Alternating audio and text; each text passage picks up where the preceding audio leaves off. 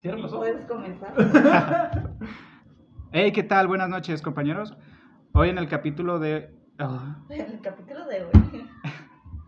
Ey, es una ¿qué- Netflix, chingue su madre. Comencemos. Bueno, ya chingue su madre. no, la presentación no se me da. Ya que vamos, vamos a ir fluyendo. Este, yo soy Mac, chingue su madre lo demás. Estamos en un nuevo capítulo de Nosotros quiénes somos. Hoy tengo a dos invitados. Eh, tengo de mi lado izquierdo a David y en mi frente a Julieta. Este, hoy vamos a hablar del tema de ser foráneos. Ser foráneos, ellos no llevan, bueno, a lo que sé tiene cinco años, tú Julieta, dentro de Guadalajara, con familia aquí en Guadalajara. Y tú David tienes cuatro años sin familia. ¿Qué tal? ¿Cómo, tú, ¿Cómo lo llevas tú? Ahora sí que no estás cerca de tu familia y estás separado de ellos completamente. O sea, Julieta tiene la ventaja de que puede tener, ver a su familiar, a su mamá, a tu papá.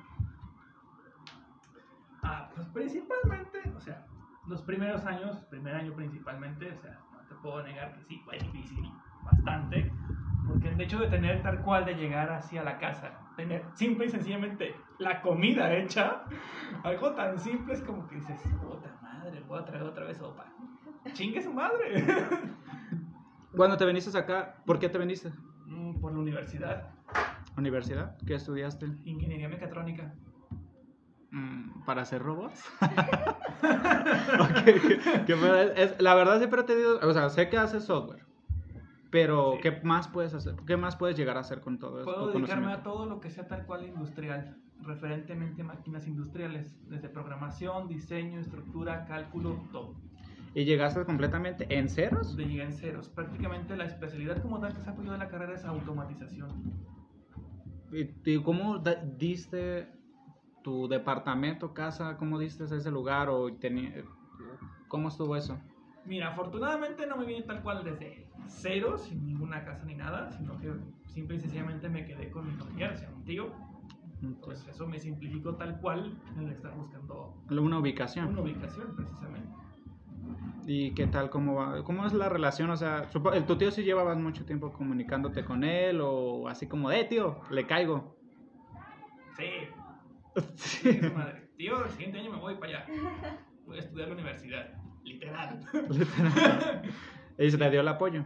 Mm, sí. Qué bueno, es lo importante. ¿Tú por qué, cuál fue la razón por la cual tú te viniste aquí a Guadalajara? Bueno, mi historia es un tanto distinta. Mi familia ya radicaba aquí. En realidad yo solo estaba fuera de la ciudad desde siempre. Entonces fue un cambio drástico, no tanto como David. Eh, yo llegué y vivía con mi padre, podía ver a mi madre frecuentemente, pero el de estar en casa donde llegas y hay ropa lavada y hay comida, a hacerte cargo, ya en mi caso, de hacerme cargo de la casa, hacerme cargo de las cuentas, de hacerte de comer, es un cambio muy drástico. Sí, ¿no? Porque, la- bueno, hasta donde he convivido contigo, pues tu papá es casi todo el tiempo foráneo. Es correcto. O sea, literalmente tú estás de una forma independiente, pero dependiente, por así decirlo, en una línea muy delgada. Sí, justamente es una cuestión, eh, sigo respondiendo a él, o seguía respondiendo a él, pero a la vez no, entonces era el 100% responsable sobre mí, si comía, si no comía, si comía bien o comía mal, y obviamente hubo cambios muy drásticos también en, lo, en la salud. No es como que llega a casa y digan, ay, aquí tienes tu platito de, no sé, ensalada con carne, todo balanceado, porque tu madre o tu cuidador te está atendiendo, simplemente aprendes a sobrevivir y poco a poco te vas preocupando por esos detalles más importantes, como tengo que comer balanceado, tengo que hacer ejercicio. Y en sí, este, supongo que ustedes pues hacen de comer todos los días, ¿no? Esa separación de que alguien te haga de comer, bueno, yo, a mí, al día de hoy, toda mi mamá me hace de comer. O sea, te digo, tengo la capacidad de hacerme de comer, sé hacer de comer, pero si yo llego y sé que mi mamá está ahí, voy a decir, oye, ma, ¿qué hiciste? A mí, bueno, mi mamá siempre, como ella hace de comer diario, llega un punto en que el foco se le funde y no sabe qué hacer de comer. Supongo que es un punto también algo complicado, ¿no? En la comida. Es un tanto complicado, sí, porque tienes tal cual, por ejemplo, a mí me pasó como tal, los primeros meses que estuve aquí es como que, ok, tengo tal cual definido lo que puedo hacer, tal cual durante el mes. Pero llega un punto de que te paraste de lo que estabas haciendo, no se te ocurre prácticamente en ese momento nada y te quedas en cero. Y es como que, ¿ahora qué hago?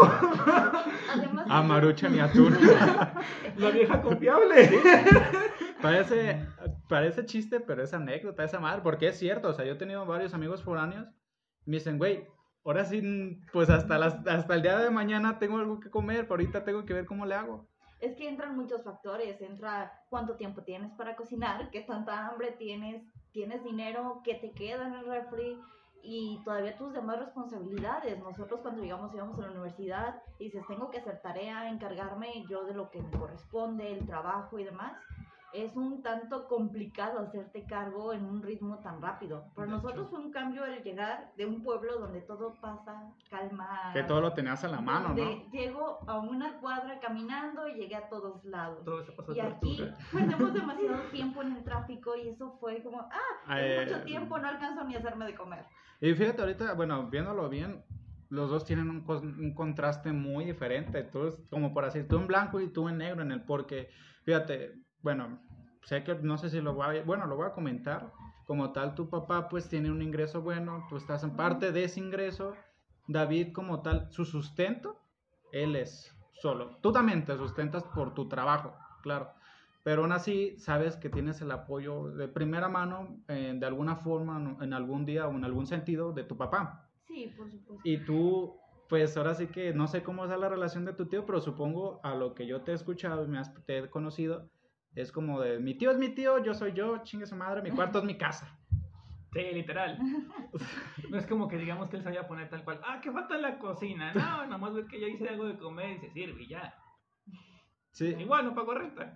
Además, este, ¿qué complicaciones han tenido eh, desde que llegaron? O sea, yo supongo que es algo difícil desprenderte de tu familiar, de tus amigos, de tus calles, pero aquí a veces la gente llega, bueno, la, la gente de ciudad, por así decirlo, llegamos a veces ser muy cálidos y otras veces somos muy bruscos.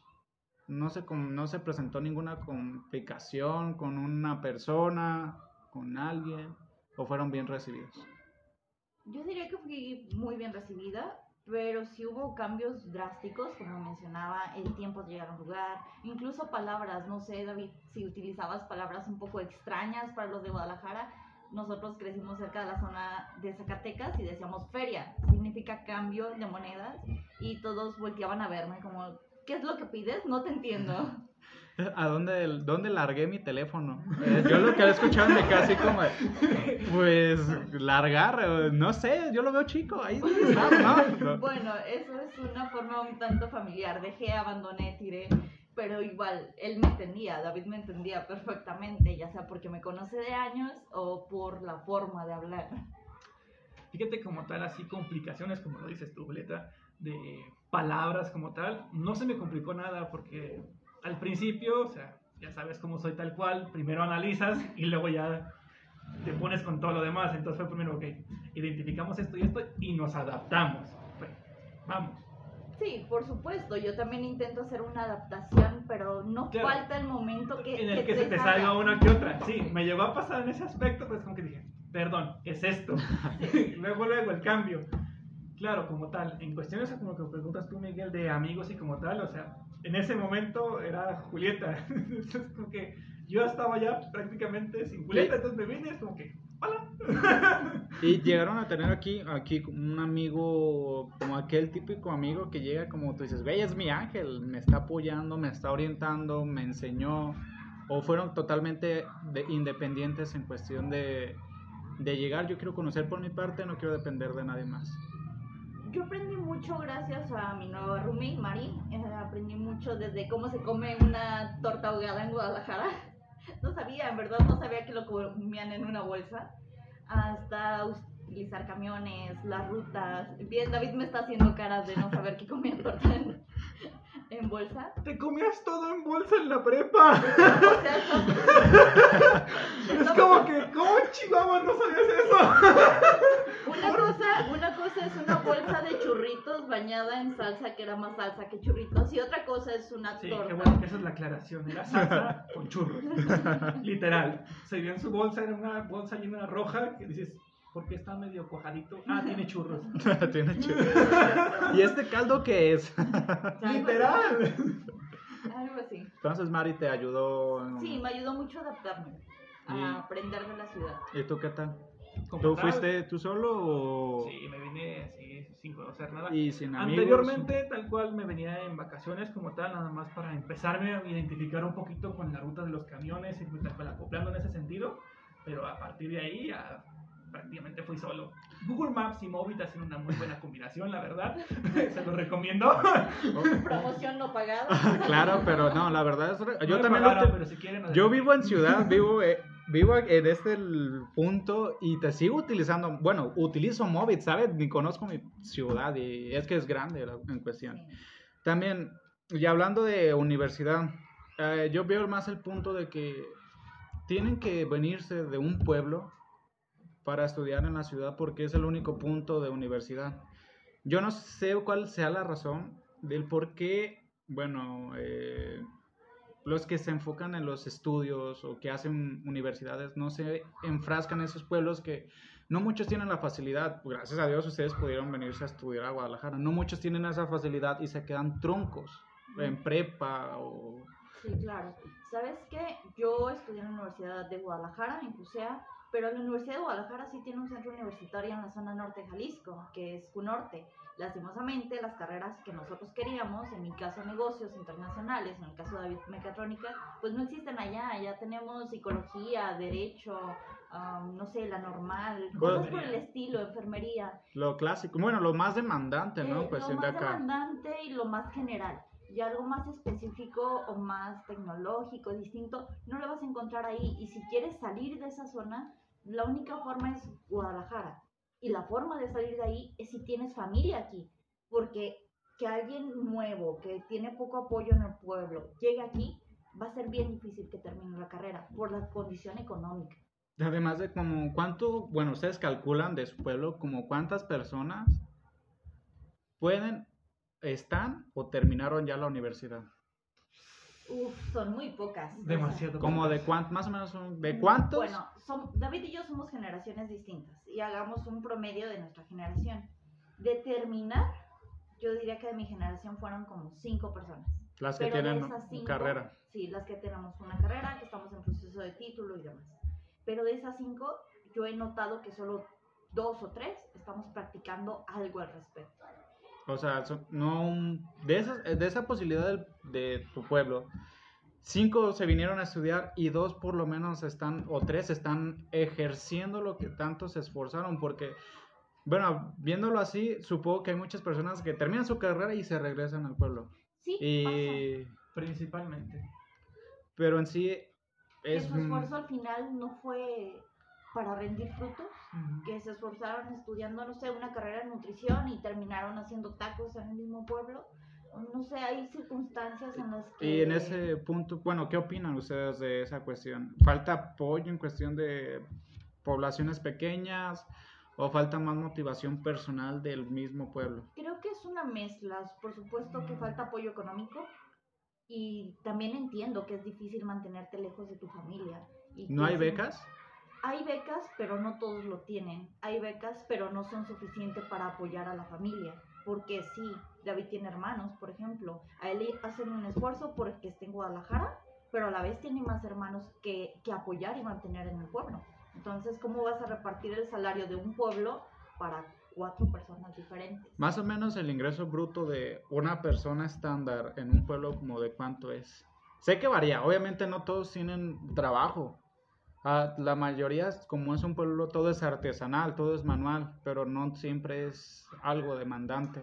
¿Sabes qué? Yo no lo mencionaría como un salario, lo mencionaría más como ingresos temporales, porque los pueblos funcionan de la ganadería, no se venden vacas a diario, No, funcionan de la agricultura, no tienes cosecha siempre, funcionan de la construcción, no hay construcciones siempre.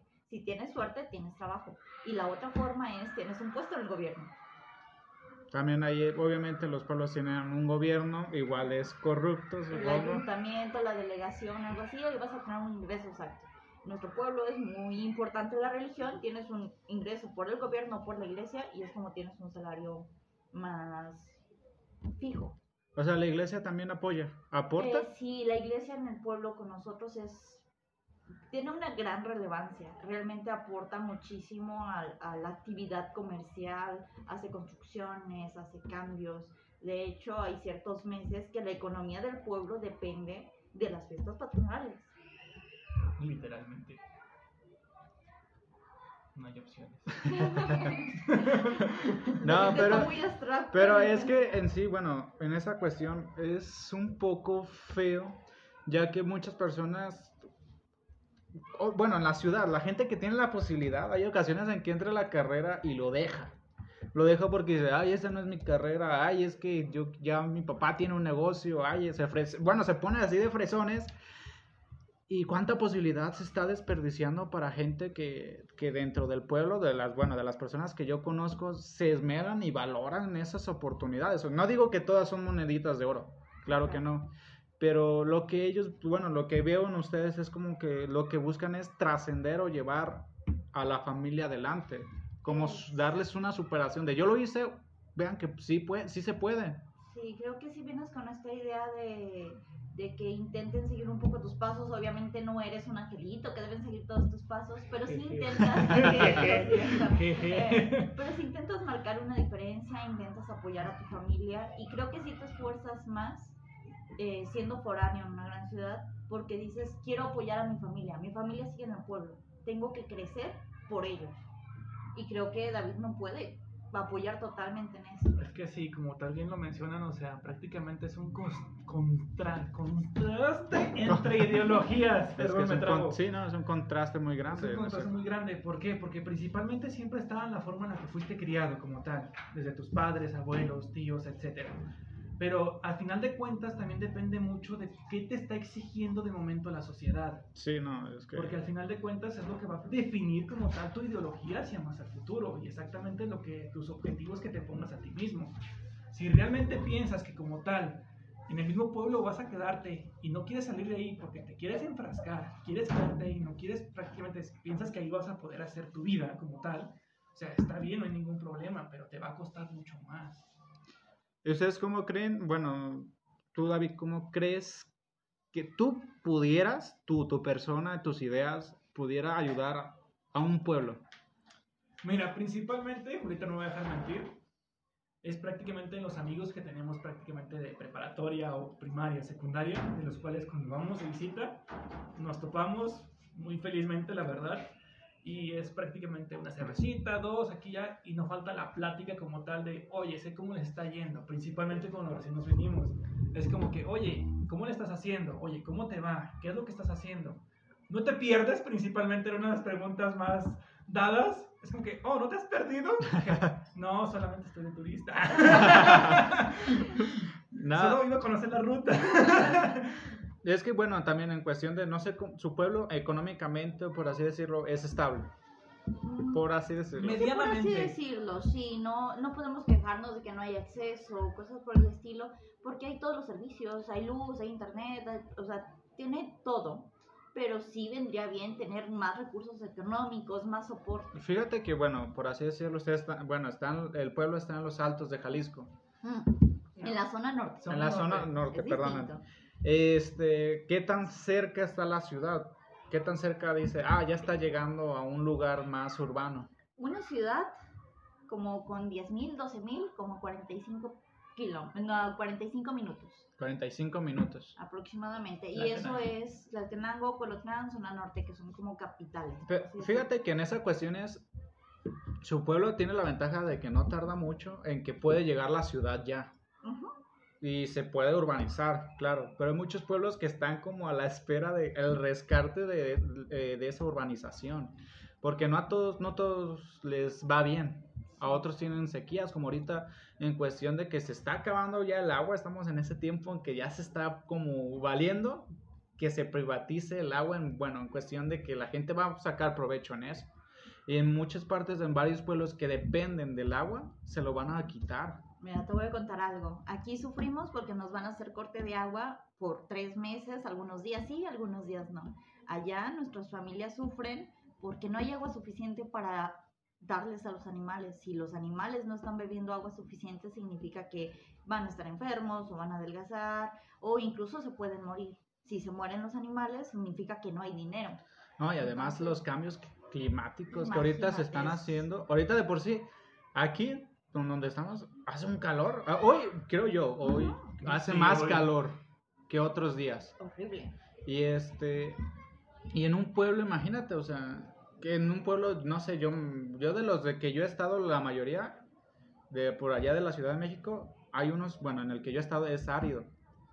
Un pueblo que sea árido, qué complicado va a ser tener este ganado, Agricultura Tener- agricultura, porque es que en sí, al principio, se, de los, todo, al principio de los tiempos se infravaloró el agua. Creíamos que era, iba a ser renovable de mil formas.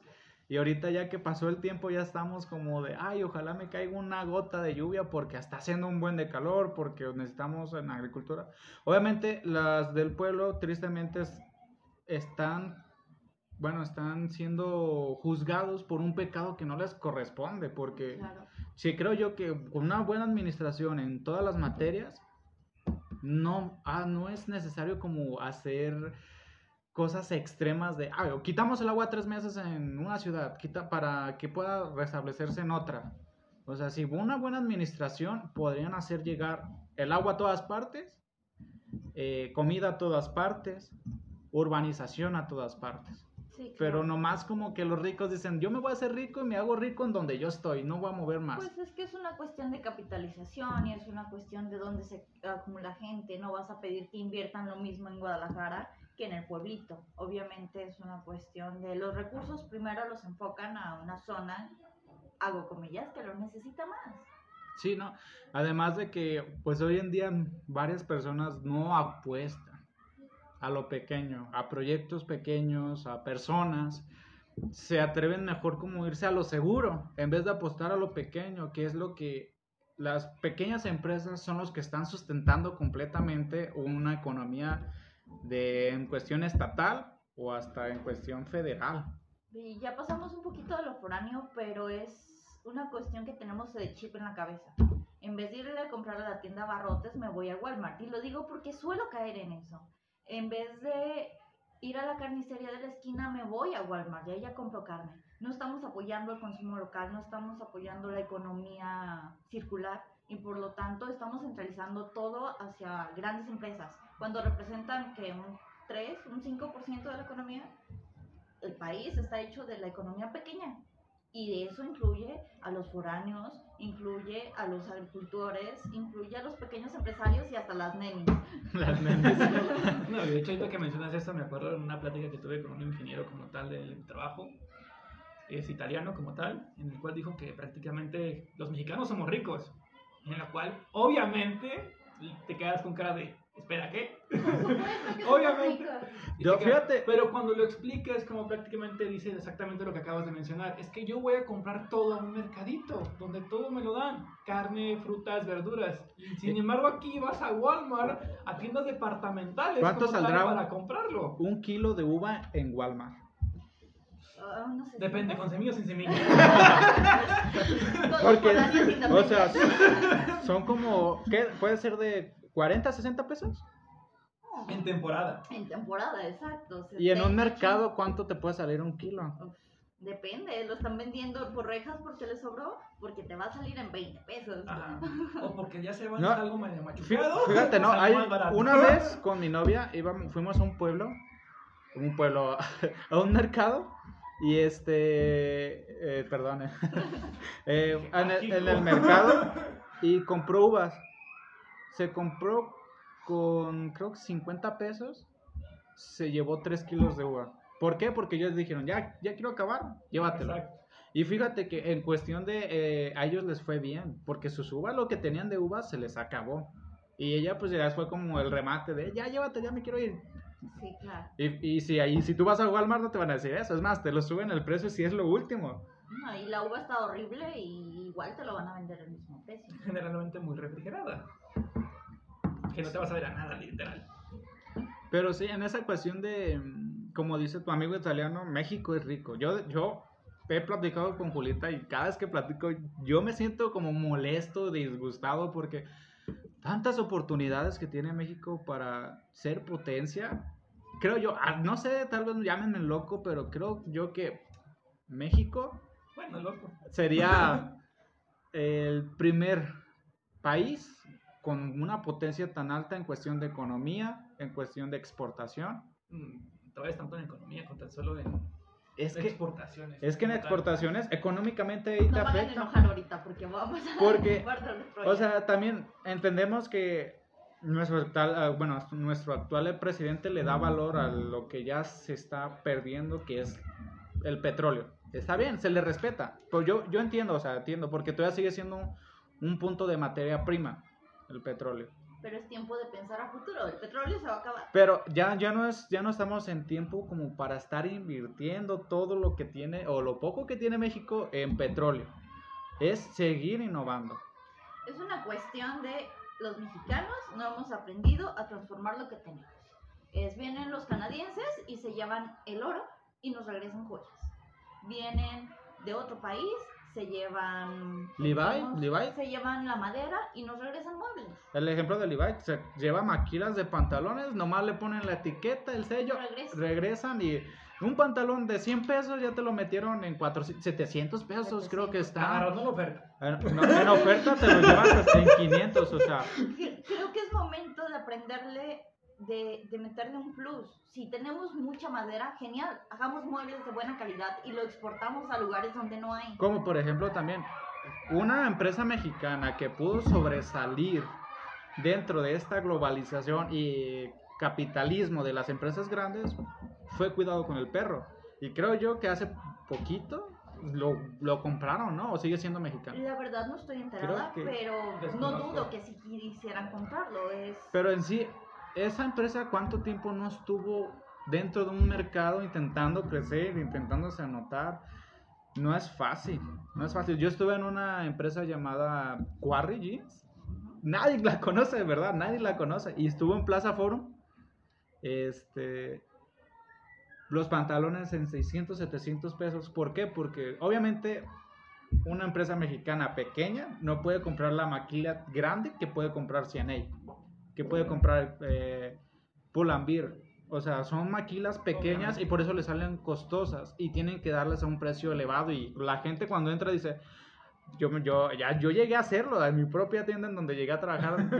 dije, pantalones en 600, 700 pesos, ni que fuera Pull&Bear o algo así. Y ya, bueno, ya ahorita que veo más a, a trasfondo de todo, dije, no manches, pues las empresas intentan salir porque están rascando de lo que queda en cuestión de nacional. Porque los internacionales, tú sacas pues una piña, una piña, se la vendes a Estados Unidos y te la regresa en, que no sé, en una fruta, en una comida, juguito. un jugo y ya te lo están metiendo en 70, bueno, no, bueno, dependiendo cuánto salga del jugo. Una maquila en almíbar, güey, ya cuando te sale la lata. Bueno. Y además, ¿por qué siempre pensamos en Estados Unidos? Le puedes vender la misma piña, que por cierto tengo agarrada, a Japón y cuesta mucho más. Ajá. Pero siempre pensamos en Estados Unidos. Los primero. asiáticos, sus frutas están caras porque no tienen tanta este, exportación, no, importación de esas frutas.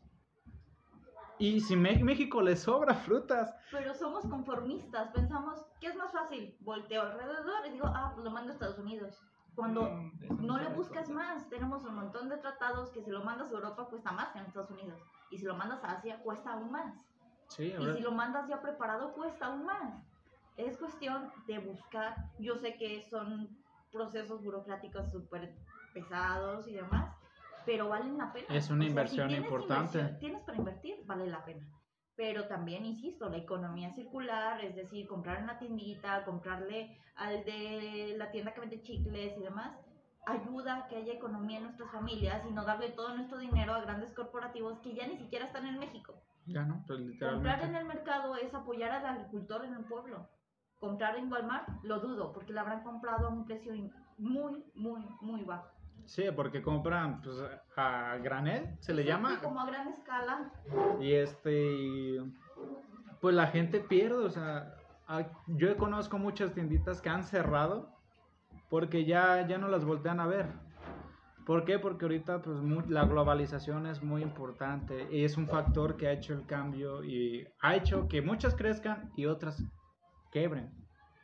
Es una, eh, tienes que tú evolucionar junto con la globalización. Si no evolucionas con ella, a ver, te quedas atrás, Estancado. pues completamente estancado. Pero pues ahora sí que nos desviamos mucho de la... Pues si te fijas no estamos desviados. No, es- Hablábamos de la economía, de ser foráneo y mencionaba al final, si compramos en la tiendita local, apoyas al del pueblo. Y si apoyas al del pueblo, quizás estás ayudando a mandar a su hijo a la universidad. Sí, o es que en- hoy en día los, el futuro de las personas dependen de los niños, estudiantes o las personas que tienen ideas. Porque, como por ejemplo, supongo que en algún momento a ustedes les pasó por la cabeza, quiero hacer una empresa y llevar esa empresa al pueblo y que todo el pueblo trabaje. Sí, por supuesto ha pasado por mi cabeza, pero después pienso, ¿y cómo llevo la materia prima desde Guadalajara al pueblo y luego regresa para vender? ¿Cómo lo haces? Ahora Es una cuestión de infraestructura muy difícil. O costos elevados. Sí, pero en sí lo importante es que por lo menos, tal vez no sea mucho el pensarlo, pero ya es el avance, es un comienzo. Si lo piensas y lo sueñas, es posible. Por supuesto que sí. Eso es posible. No me acuerdo quién lo dijo, pero créditos para el autor. Bueno, creo que lo importante es economía, apoyar a todos a nuestro alrededor y nunca dejar de esforzarse, ya sea para poner un negocio, ya sea porque vas a venir a una nueva ciudad a, a estudiar, a trabajar y siempre pensar en los que están a tu alrededor. Pensar, voy a apoyar a mi familia a futuro. Ellos están esforzándose por enviarme aquí, por demás, pero yo en un futuro lo voy a, a regresar. Claro. Regresar todo. Interesante. Pero es que prácticamente sí. Puedes tal cual tomarlo desde un punto de vista familiar, tal cual para superarte, ayudar a tu misma familia, o simple y sencillamente es por ponerte un objetivo más alto. Superación personal, por supuesto. Exacto. Una superación personal. Claro, eso que te va a como llevar a una superación a tu alrededor principalmente. Salir de un, prácticamente de una idea cuadrada, un- una caja en ese entonces Sí, que te un puede presentar entre la sociedad tal cual que podría ser el pueblo como tal, abrirte un horizonte mucho más grande. Claro, no les digo que va a ser fácil porque realmente no lo es, pero una vez que te estás abriendo en ese campo es como que, vaya, tiene sus ventajas, tiene Pero sus frutos de ello. En sí, al tiempo que estamos ahorita, es más fácil que hace unos 10, 20 años. Uh, por Uh, supuesto. Bastante. Ahora sí que hay muchas carreteras, hay muchos lugares como cómo eh, llegar a atacar esas poblaciones para hacer que avancen. En sí, este, el punto aquí es, siempre hay que seguir invirtiendo en, pues, en nuestro negocio mexicano, en la tiendita de la esquina, en el mercado. Eh, la economía no es fácil aquí en México. No digo que sea muy difícil porque hay países que sufren más. Pero para evitar esas circunstancias hay que seguir apoyando eh, el consumo local. Hay que aportar esos cinco, esos cinco pesos que quieres gastar en, no sé, en un En el chip, vicio. en el vicio o algo. Son cinco Cigarro. pesos que puedes, Posdatas ahí. que, Pronto lo tendrán acá. que son, son es dinero que les puedes ayudar para un muchacho que quiere estudiar la universidad, un, much- un muchacho que quiere venirse a la ciudad para traer cosas al pueblo. Aquí lo importante es que nunca dejes que nadie te pise. Sí. No dejes que nadie te pise. Si tú tienes un sueño y lo quieres cumplir, cúmplelo. No, si nadie te apoya, que está bien, no pasa nada. Tú tienes tu apoyo y en el camino te vas a encontrar alguien que te va a dar la mano. Nunca te quedas solo. Nunca vas a estar solo.